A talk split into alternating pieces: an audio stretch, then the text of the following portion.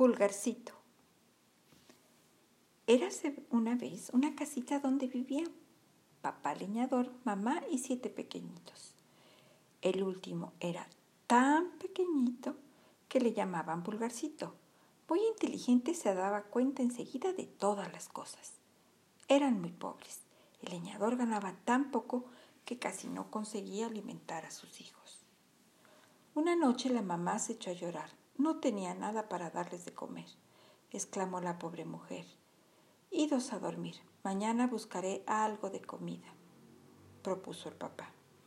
Los niños se fueron aquella noche a la cama con el estómago vacío y se durmieron. No así Pulgarcito, que en vez de seguir a sus hermanos se escondió debajo de una banca para escuchar lo que se hablaba en la cocina. El leñador dio un gran suspiro y murmuró. Mujer mía, estoy apenado por no poder traer nada de comida a nuestros hijos, pero no consigo trabajo. El último pedazo de pan que teníamos se ha terminado, susurró la mamá. ¿Vamos a dejar que se mueran de hambre nuestros hijos? No, no. Mañana los llevaré al bosque. Tal vez alguna persona se compadezca de ellos y les dé de comer. La madre lloraba y Pulgarcito se sentía en extremo triste por lo que estaba oyendo. Callado, callado, esperó a que sus padres se durmieran y entonces abrió despacito la puerta de la cabaña y salió al bosque. Se llenó los bolsillos de pequeñas piedrecillas blancas y relucientes y luego regresó a dormir. A la mañana siguiente, la, mañana, la mamá despertó a los niños diciéndoles, Vamos, vamos, niños, vístanse que tenéis que ir con vuestro padre a recoger la leña en el bosque. Recogimos ayer, exclamó el mayorcito de los pequeños. Todos en fila se encaminaron luego por un sendero del bosque. Pulgarcito iba al último, y para saber el camino de regreso fue dejando caer una a una las blancas piedrecillas que brillaban. Cuando los niños observaron que su padre había desaparecido, se echaron a llorar. Pero Pulgarcito entonces les consoló. No lloren, no lloren, vengan conmigo. Siguiendo las piedrecillas retornaron los pequeños a su casa. Precisamente el leñador acababa de traer un saco de harina. Todos se sintieron felices, pero la alegría duró mientras duró la harina.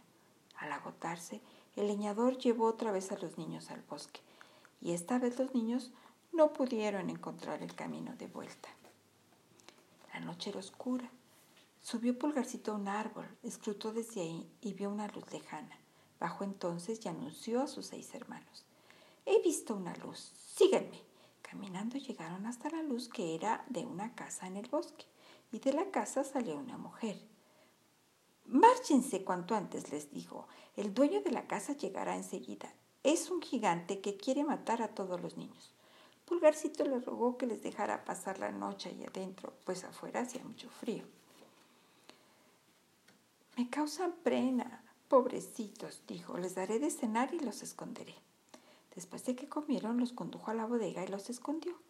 No hagan ruido. El gigante está llamando a la puerta y tengo que ir a abrirle. Los hermanos estuvieron quietecitos, pero el gigante, en cuanto entró, empezó a gritar. ¡Huele a carne de niño! ¿Quién ha entrado en mi casa? Fue a la bodega y descubrió a los niños abrazados.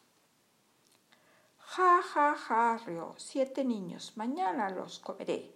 Ahora está bien. Enciérrenlos. Voy a dormir. El jinete tenía siete hijas que eran muy malas y que dormían con una cama cerca de los niños, cada uno con una corona de oro en la cabeza. Pulgarcito se acercó a la cama de las hijas del gigante con cuidado para no despertarlas y cambió sus siete coronas por los siete gorros que llevaban sus hermanos. Temía Pulgarcito con gran posibilidad de aceptar que el gigante viniese por la noche a matarlos, sin esperar el nuevo día, como había dicho. Y efectivamente, a medianoche asomó el gigante y buscó a oscuras a los niños. Cuando tocó las coronas, pensó que eran las cabezas de sus hijas y se fue a otro lado. Palpó entonces los gorros y dijo, estos son los niños, los mataré para comérmelos mañana sin saber que se trataba de sus malignas hijas. Después se volvió a la cama. Pulgarcito despertó a sus hermanos y sin hacer ruido alguno escaparon todos por una ventana. El gigante, en cuanto se dio cuenta de la oída y de lo que había hecho con sus hijas, los persiguió. calzado con sus botas de siete leguas. Pulgarcito y sus hermanos lograron esconderse en una cueva de la montaña de entrada tan estrecha que el gigante no pudo seguirles. Decidido a no dejarles escapar, se sentó ante la cueva y poco tiempo después se quedó dormido. Pulgarcito entonces le quitó las botas con sumo cuidado y con ellas corrió como el viento al palacio del rey y contó su aventura.